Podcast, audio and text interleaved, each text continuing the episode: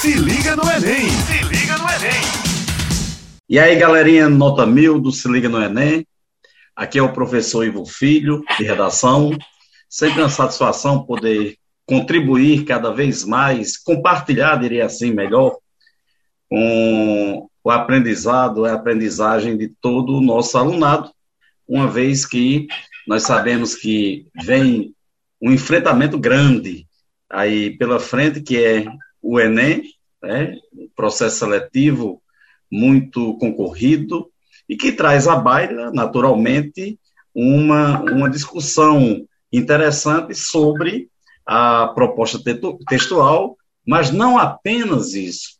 E o mais importante, que é uma questão de temáticas. E quando eu me refiro a temáticas, eu estou falando de todo o caderno de humanas, eu estou falando de todo o caderno de natureza, eu estou falando de matemática, de linguagens, né? Porque a prova é como um todo. Tá certo?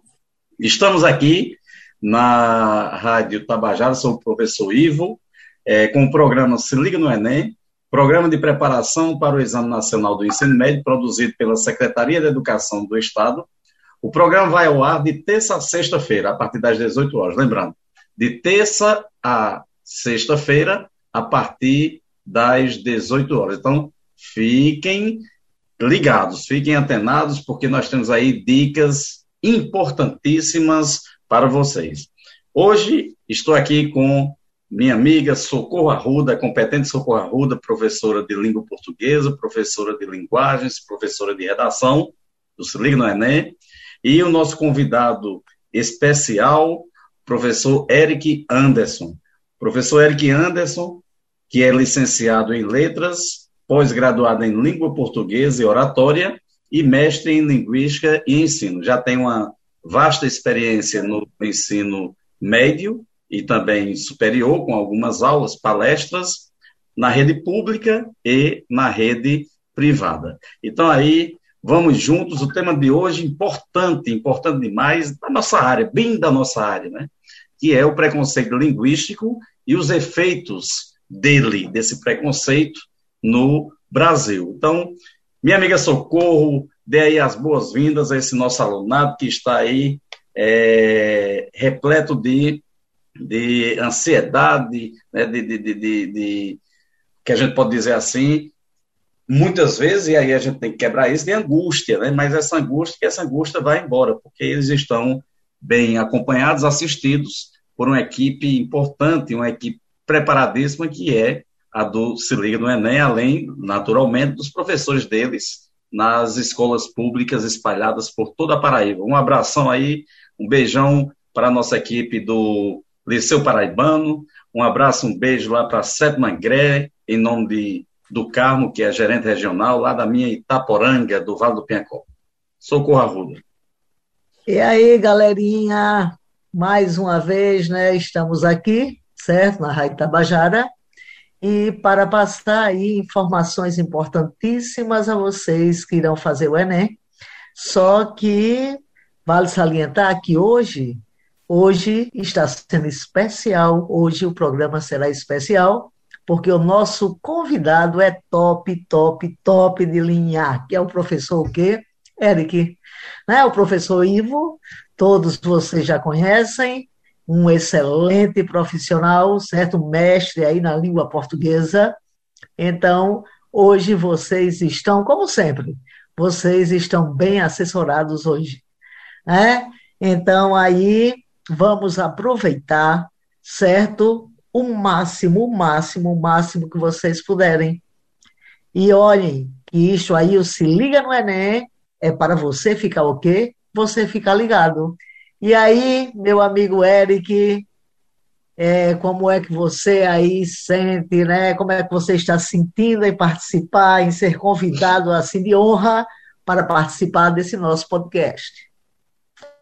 Olá, pessoal. Um abraço aí para os nossos queridos ouvintes. Um abraço para a professora Socorro Arruda, importante, uma grande referência no ensino de língua portuguesa na capital paraibana, no estado da Paraíba. Eu me sinto muito lisonjeado de estar aqui com você, com o professor Ivo também, professor, autor de livro, professor gabaritado, experiente, e eu tenho certeza de que esse bate-papo vai ser muito proveitoso, vai ser muito bom, vai ser muito construtivo, que a gente está aqui para trocar ideias e levar informação de primeira para esse alunado que está se preparando para o Enem. Novembro está chegando. E aí, Eric e Socorro, é importante frisar o que é, naturalmente, o preconceito linguístico. Né? O preconceito linguístico que tem um viés social, um viés econômico muito forte. Né? Porque quando a gente pensa em preconceito linguístico, os desinformados podem trazer uma ou terem uma falsa impressão de que está relacionada à linguagem e por si só, e não é isso. Tem um aspecto aí hierárquico, né? tem um aspecto sociocultural e econômico também que traz à baila essa, essa discussão. E aí a gente lembra sempre alguns fatos mais recentes, né? por exemplo, de porque quando se fala em preconceito linguístico, meu amigo Eric, minha madrinha e amiga Socorro, nós estamos falando de oralidade, nós estamos falando de escrita. Né? E hoje, evidentemente, por uma questão mais social, mais fortemente social, nós estamos falando de o que mais reflete, que é a oralidade. Né? E aí entram os preconceitos é, relacionados a regiões, né, os preconceitos regionais, e a, o descaso com a enorme, a tão rica língua portuguesa, você mais, mais objetivo e específico, língua brasileira. O quão é rica e que poderia ser naturalmente respeitada, e hoje nós sabemos que há preconceitos, como, por exemplo, o caso de, de Juliette, do Big Brother, foi o mais recente, né? sempre há, mas aquele que fica mais é, em conta na, na perspectiva de destaque, e aí nós sabemos que ela teve de ou pelo menos foi orientada a é, adequar o modo de falar a uma situação na qual ela atuaria como atriz, enfim. O que é que vocês pensam disso? Não necessariamente ou não simplesmente sobre esse contexto mencionado, mas de uma forma geral. O que é esse preconceito linguístico? Porque ele existe, né, quais são as causas e, fatalmente, quais são as consequências. Vamos lá, Eric, você aí começa. Pode né? ser. Já que você aí é o doutor na linguística, então vamos lá. Então, gente, primeiro fator é o fator histórico. Historicamente se construiu uma tradição em torno de um, de um, de um modo de falar, de se usar a língua, chamado, por Eugênio Cosério, de exemplaridade. Essa que seria a língua exemplar, o modelo a ser seguido pelaquela sociedade, aquele grupo da sociedade que tem um nível de letramento maior. Então a gente tem uma tradição aí de dois milênios greco-romana que se reflete na gramática da língua portuguesa e ao longo desses séculos, desses milênios, essa tradição ela foi se fortalecendo no, no sentido de dicotomizar o certo e o errado. Então, se a gente pensar, por exemplo, no grego mesmo, lá na Grécia Antiga já havia essa distinção entre o grego ático, que era o grego falado por, usado por poetas, pelos filósofos, pelos pensadores que discutiam na polis, na, na ágora, que discutiam as noções de cidadania, e havia a variante chamada de koiné, ou de koiné. Por exemplo, quando a gente estuda um texto bíblico e vai estudar um grego da Bíblia, a gente vê que o grego utilizado nos registros bíblicos é o grego mais popular, é o grego do povo. Quando a gente pensa na gramática latina, que traz toda uma herança também do paradigma grego, a gente tem o latim clássico, utilizado por Virgílio, utilizado pelos poetas, utilizado pelos pensadores, pelos filósofos, e o latim utilizado pelo povo, pelo povão em geral. Por exemplo, os soldados. Esse latim era chamado de latim vulgar. Então, é esse latim que chega, por exemplo, à Península Ibérica, quando os soldados romanos invadem a Península Ibérica, ocupam a Península Ibérica, e a partir daí esse latim vai sofrendo uma dialetação, uma fragmentação em razão da extensão territorial, e ele gera o que hoje nós temos: o espanhol, o português, o francês, o italiano, que já vem de lá do latim, do Lácio, na Itália, é, o romeno. Então havia essa divisão de classe, essa divisão social. Um grupo da sociedade mais letrado, é, economicamente mais abastecido, tinha acesso a uma, a uma modelagem de uso da linguagem.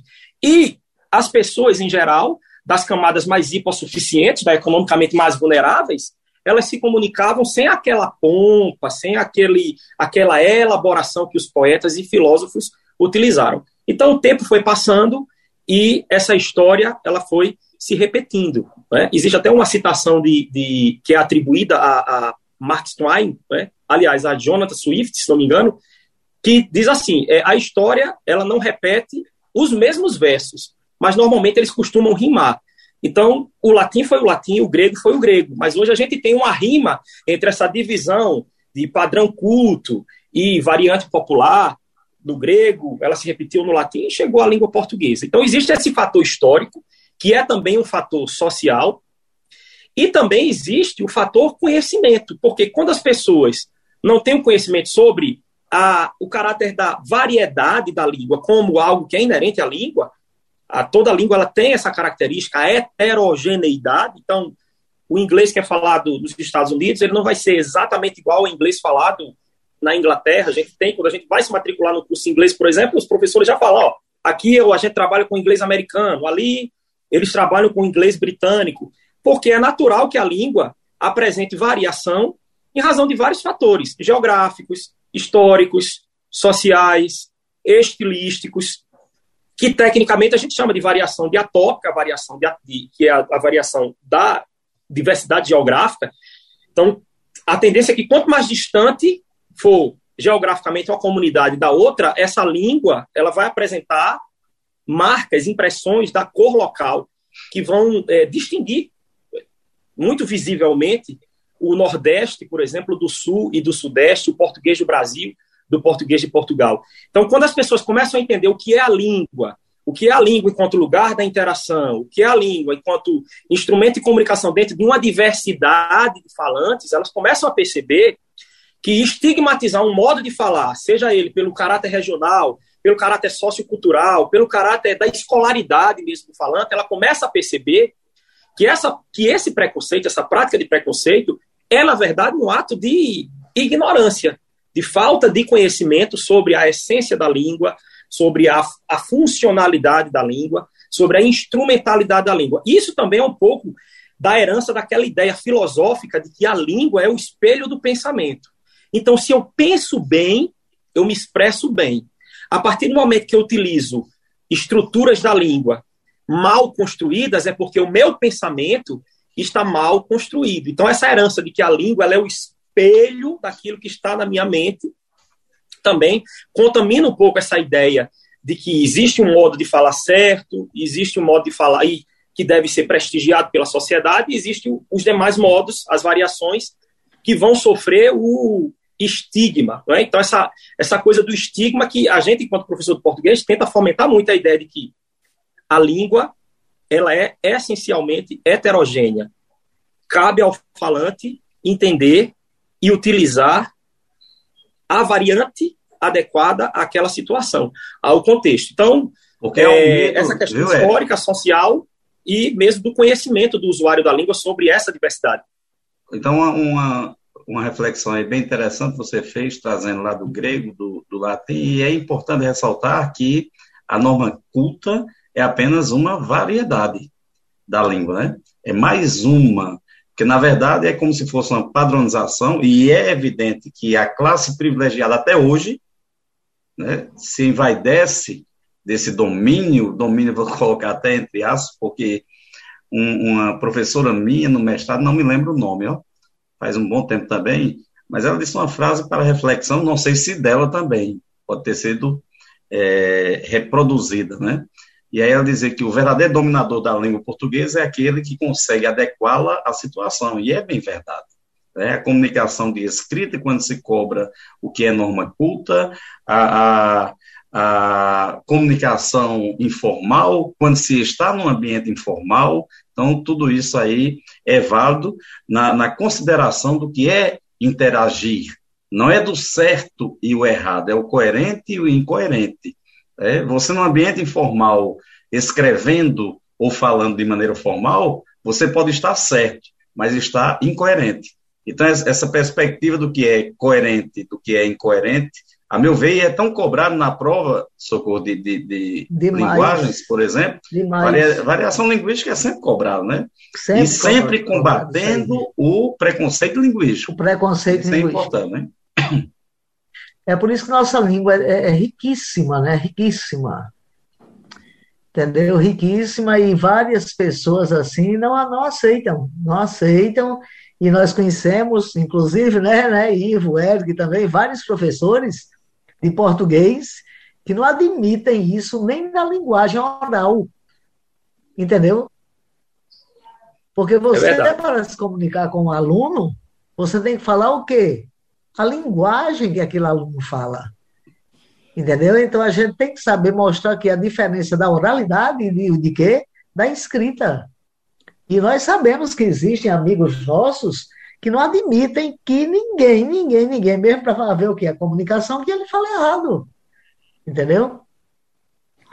Que é um absurdo, né? Isso aí. Pois é.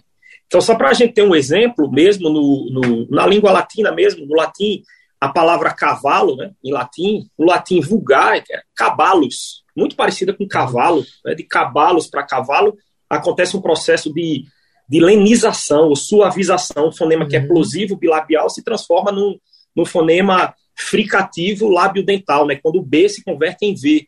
Então, uhum. mas a palavra no latim clássico, cavalo era ecus, que vai dar equino. Então, hoje é mais fácil o cidadão comum entender cavalo do que equino, embora sejam duas palavras que vão se referir ao mesmo ser ao mesmo animal. Certeza, e aí o interessante é que o feminino de cavalo é égua, que deriva de ecos.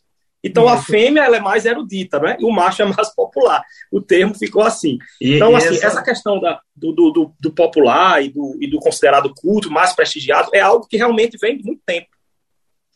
É, e, e, essa questão de não trazermos mais, ou de não se trazer, não vou nem colocar aí a primeira pessoa, é, de não se trazer mais o, o estudo, do, do latim, isso tem prejudicado o ensino, porque é um ensino superficial para se elaborar uma prova.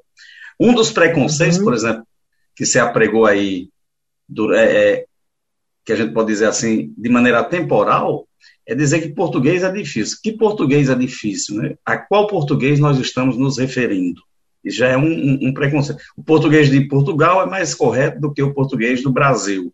E já é outro tipo de, de, de preconceito. Ou seja, Já é o preconceito. você explicar, é, porque Eric deu um, um, uma pincelada boa aí, aí eu entro naquela. Os meninos aprendem que antes de P e B escreve-se M e não N. Mas eu uhum. acho que muita gente teve sorte, porque nenhuma criança, curiosas que são, é, elas são curiosas, perguntou por quê, professor, se campo com N seria campo e com M também campo, né? A explicação uhum. de P e B, né? P e B são consoantes, como é que disse aí, bilabiais, assim como me, que é o nome da, da letra. Ne é uma língua dental, né? então sempre tem uhum. essas explicações que poderiam. Ah, mas isso não serve mais para nada. Quando a gente escuta isso na escola é porque não sei, quando esse nada entenda que é Enem e é concurso, né? E, por fim, inclusive, uma prova, um simulado. Então, não servir para nada é o que banaliza o ensino da língua portuguesa. É, por quê? Porque nós, ninguém, de fato, quase ninguém estuda o português. Você está estudando um assunto lá da gramática, não necessariamente do português, mas da gramática propriamente dita, para se fazer uma prova. E isso aí é, é, torna, evidentemente, o ensino mais precário em relação a uma língua que é tão é, é rica, é, né, que é tão cheia de, de, de combinações, que é tão cheia de, de, de figuras, né, de imagens poéticas, e por aí vai. Se liga no Enem! Se liga no Enem! É verdade. Para agravar a situação, é, existe um, um, fenômeno que o professor Carlos Alberto Faraco, e aí não é Faraco da dupla Faraco e Moura, não. É, é, o professor Carlos Alberto Faraco, que foi Mas reitor eu, eu da Federal. Eu pensava que era aquela dupla de sertanejo, Faraco e Farão. então, ele, ele, numa obra sobre é, é, a, a, norma culta, né, ele ensina, ele cunhou uma expressão né, que é norma curta. O que seria norma curta? A norma é. curta significa uma norma tão engessada que nem os usuários mais letrados da língua conseguem dominar. Então, aquela noção de que existe tanto erro no uso da língua que a língua ela passaria a ser é, usualmente inviável. Então, vou dar um exemplo aqui que seria uma norma curta. Risco, risco de vida. Então, quando você fala assim, ó, uhum. é, ele não sofre risco, não, não tem mais risco de vida. Aí aparecem os comandos paragramaticais, né? O professor Marcos Banho chama assim, comandos paragramaticais, que alimentam muitos dos mitos, aqueles oito mitos que ele descreveu na obra O Preconceito Linguístico, que é como se faz, inicialmente lançado pela, pela Edições Loyola e atualmente os direitos autorais estão ali alojados na parábola editorial, né, que é muito, muito, muito simpática e muito afeita ao professor Marcos Branco. Mas o que acontece? Então, o que seria essa norma curta? É aquela mania de etiquetar, é como se a gente tivesse assim a língua, a gente tivesse colocando as estruturas da língua numa prateleira e colocando assim a etiqueta. Isso é, isso é errado, errado, errado, errado, errado. Quando, na verdade, risco de vida e risco de morte são equivalentes. Porque risco de vida significa que a vida está em risco. E risco de morte o risco de morrer. Então não há problema, os próprios gramáticos, gramáticos como o próprio Evanildo Bechara, trata dessa equivalência. É, grandes obras de referência em normativa tratam dessa equivalência, uhum. mas isso acabou se tornando um instrumento até de se, de se projetar no mercado, até de ganhar dinheiro, né? com publicação de obras que tentam mostrar essa língua como algo enigmático. Então, olha, eu vou desvendar os mistérios da língua para você aprender a falar corretamente. Então, essa ideia dessa norma curta, que seria um padrão inatingível, serve para sedimentar o preconceito. Porque o que está fora desse padrão, que muitas vezes é, é só idealizado, não é usado por ninguém, nem no domínio discursivo judiciário, religioso, nem nas situações de maior monitoração estilística, é, de formalidade, eles são usados, mas eles estão aqui somente para criar o rótulo. Ah, isso aqui é errado. E usar, inclusive, para desqualificar as pessoas. Aí, de repente, você está numa entrevista, você está gravando um podcast, e comete um, entre aspas, né, o que seria um deslize uhum. Dessa norma curta, que não é norma culta, porque ela não está consagrada nem nas obras literárias, nem nas próprias gramáticas. Então é como se fosse uma espécie de fake news gramatical. É, alguém criou a ideia de que aquilo ali é errado, que não se pode usar, e, e aquilo ali se cristalizou no inconsciente coletivo. Também sedimenta o preconceito linguístico. E isso é, serve e... para desqualificar as pessoas, para criar rótulos. E isso é tamanho, esse preconceito, que é, é, ele é capaz de sucumbir e, e muito além do que a gente espera. Por exemplo, na chegar às composições musicais, né?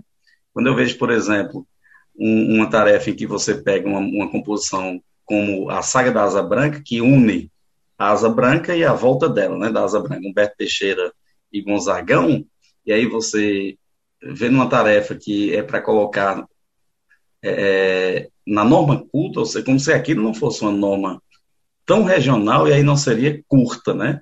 A região é. é ampla, ela não tem limite, ela não tem horizonte. Né? A cada dia surge uma palavra, a cada dia surge uma flexão. Então, é uma língua que não está morta.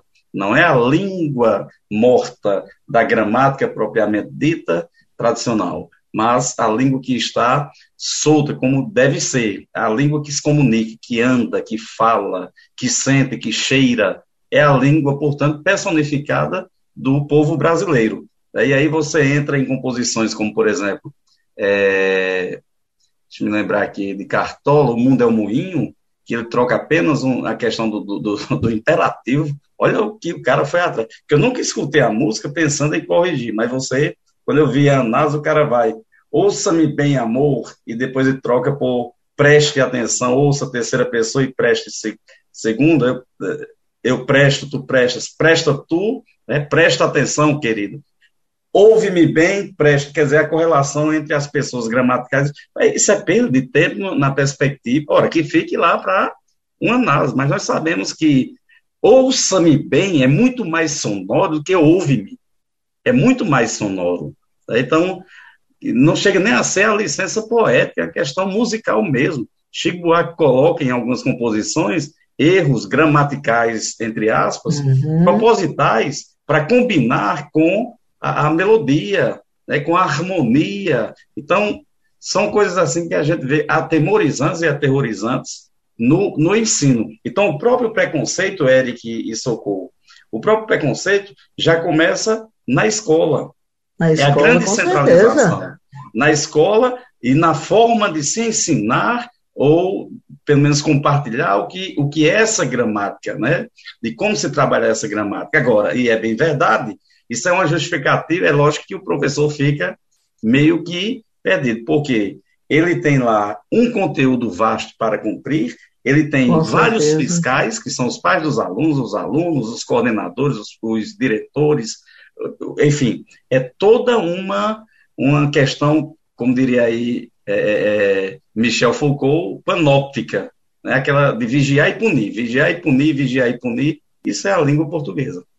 É, e você fica louco, né? Porque no Enem mesmo, é praticamente na prova, certo, objetiva, praticamente não é explorada a gramática, a norma culta.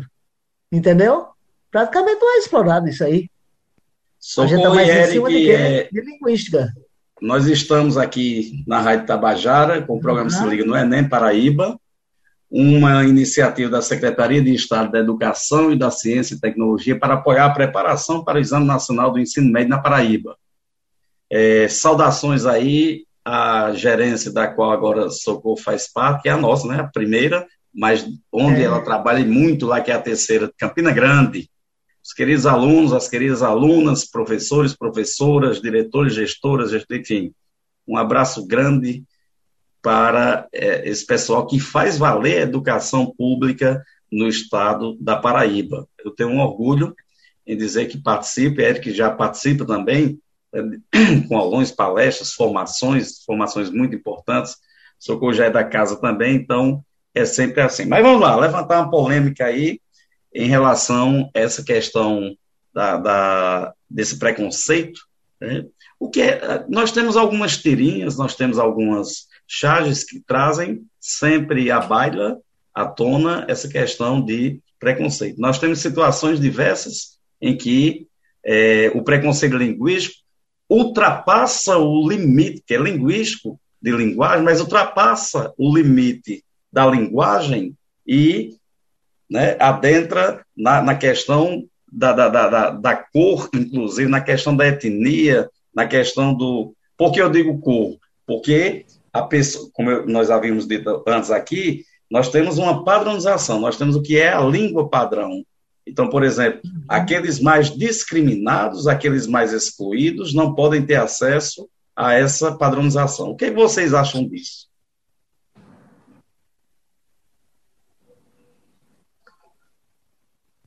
Bom, eu, eu diria inicialmente que o papel da escola é exatamente atuar nesse processo de, de equalização, de correção de desigualdades, é, através da educação. Em se tratando de ensino de língua materna, primeira coisa importante é a gente reconhecer que, no final da década de 90 para cá, a LDB foi aprovada em 1996, 20 de dezembro de 1996, 97, começam a sair as primeiras edições dos PCMs, Parâmetros Curriculares Nacionais, e graças às contribuições dos avanços dos estudos linguísticos ah, pelas universidades, das teses, das dissertações, dos artigos produzidos, os PCNs já começam a tocar na questão da variação linguística. E a gente percebe a que... discursividade, né? Dos... Oi? A discursividade entra muito em conta com esse processo, é, com a valorização. Exatamente. Tanto é que o, o, a, o nome gramática ele começa a desaparecer é. nos documentos oficiais. Parâmetros curriculares nacionais tratam de é, uso, reflexão e análise linguística. Então, ó, análise linguística não chama nem de gramática, ou seja, eu tenho que pensar sobre a língua e, logicamente, em algumas situações eu vou precisar do conhecimento da norma culta. E o papel da escola, de fato, é ensinar a norma culta, mesmo porque esse aluno ele está sempre preparado para o exercício da cidadania e para quê? Para o mundo do trabalho. Então, ele vai enfrentar situações em que ele vai precisar produzir um relatório, vai precisar produzir um documento. E aí a gramática ela começa a sair da frase e da palavra para ir para o discurso, para as situações de interlocução, para as situações de uso, graças a contribuições da pragmática, da linguística textual, da análise do discurso, da semântica argumentativa, da semiótica. Então, múltiplos olhares de diferentes correntes da linguística trazem essas contribuições. E a gente começa a perceber, e o aluno também, que o aprendizado da norma culta ele não vem apenas com o regramento que está na gramática, mas as situações de uso.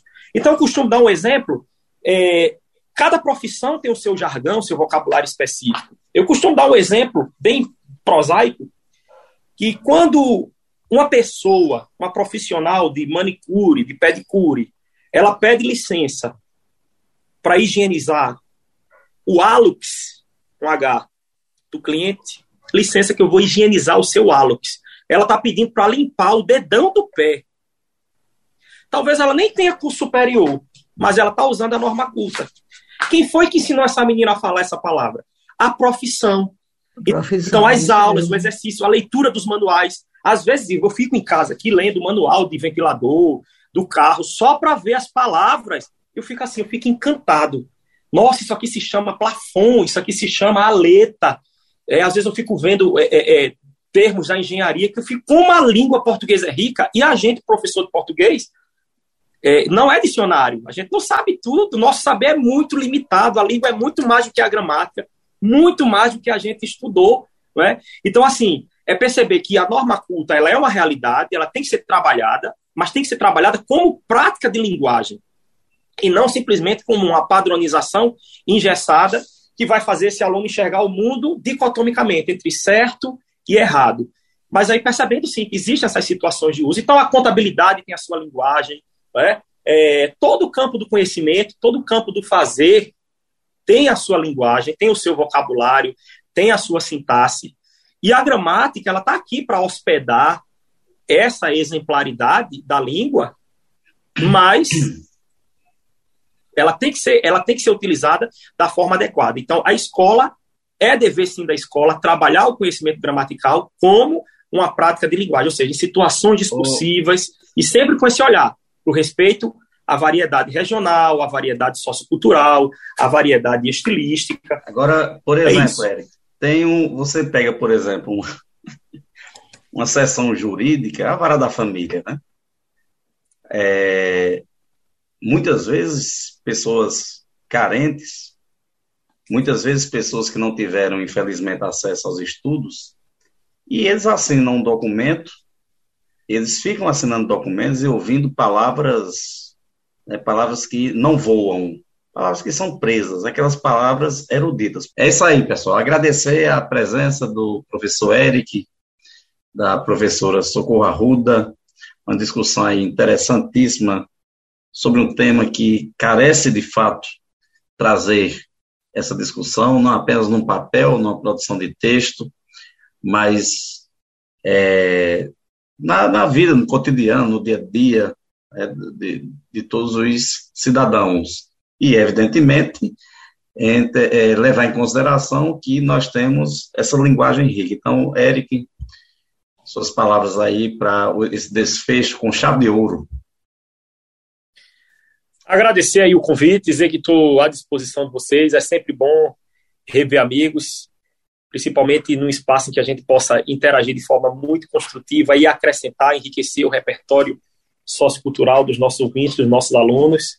Dizer que o preconceito, assim como todas as formas de preconceito, deve ser o preconceito linguístico, assim como todas as demais formas de preconceito e discriminação, deve ser permanentemente combatido. Afinal de contas, um pré-conceito é um conceito mal formulado por ser preconcebido, não experimentado, e isso é muito prejudicial à nossa vida em sociedade. Dizer que a nossa Constituição é muito clara quando diz lá em um dos seus dispositivos que é um dos objetivos fundamentais da República Federativa do Brasil promover o bem de todos, sem distinção de cor, de raça, de origem, de sexo ou quaisquer outras formas de discriminação, entre essas aí o preconceito linguístico. Então, viva a língua portuguesa, o Brasil plural, a diversidade linguística e, acima de tudo, respeito. Valeu, Eric. Socorro Arruda, então, aí, quero agradecer, certo, a participação aí de Eric e agradecer mais uma vez a Rádio Tabajara, certo, por termos o que é essa oportunidade e dizer a galerinha aí que fiquem sempre ligados no Se Liga no Enem. E foi um prazer imenso, Eric, estar tá aí, certo, nesse bate-papo aí descontraído com você e com meu afilhado aí, Ivo, né? Então, um beijão aí, aí para todo mundo. Valeu, Socorro, valeu, Eric. Esse foi o programa Se Liga no Enem, da Rádio Tabajara. Um programa, lembrando, que vai ao ar de terça a sexta-feira, a partir das 18 horas. Então, fiquem ligados. Boa sorte a todos. né, uma ótima temporada, uma ótima prova do Enem, um, uma ótima semana e uma ótima vida. Se liga no Enem! Se liga no Enem!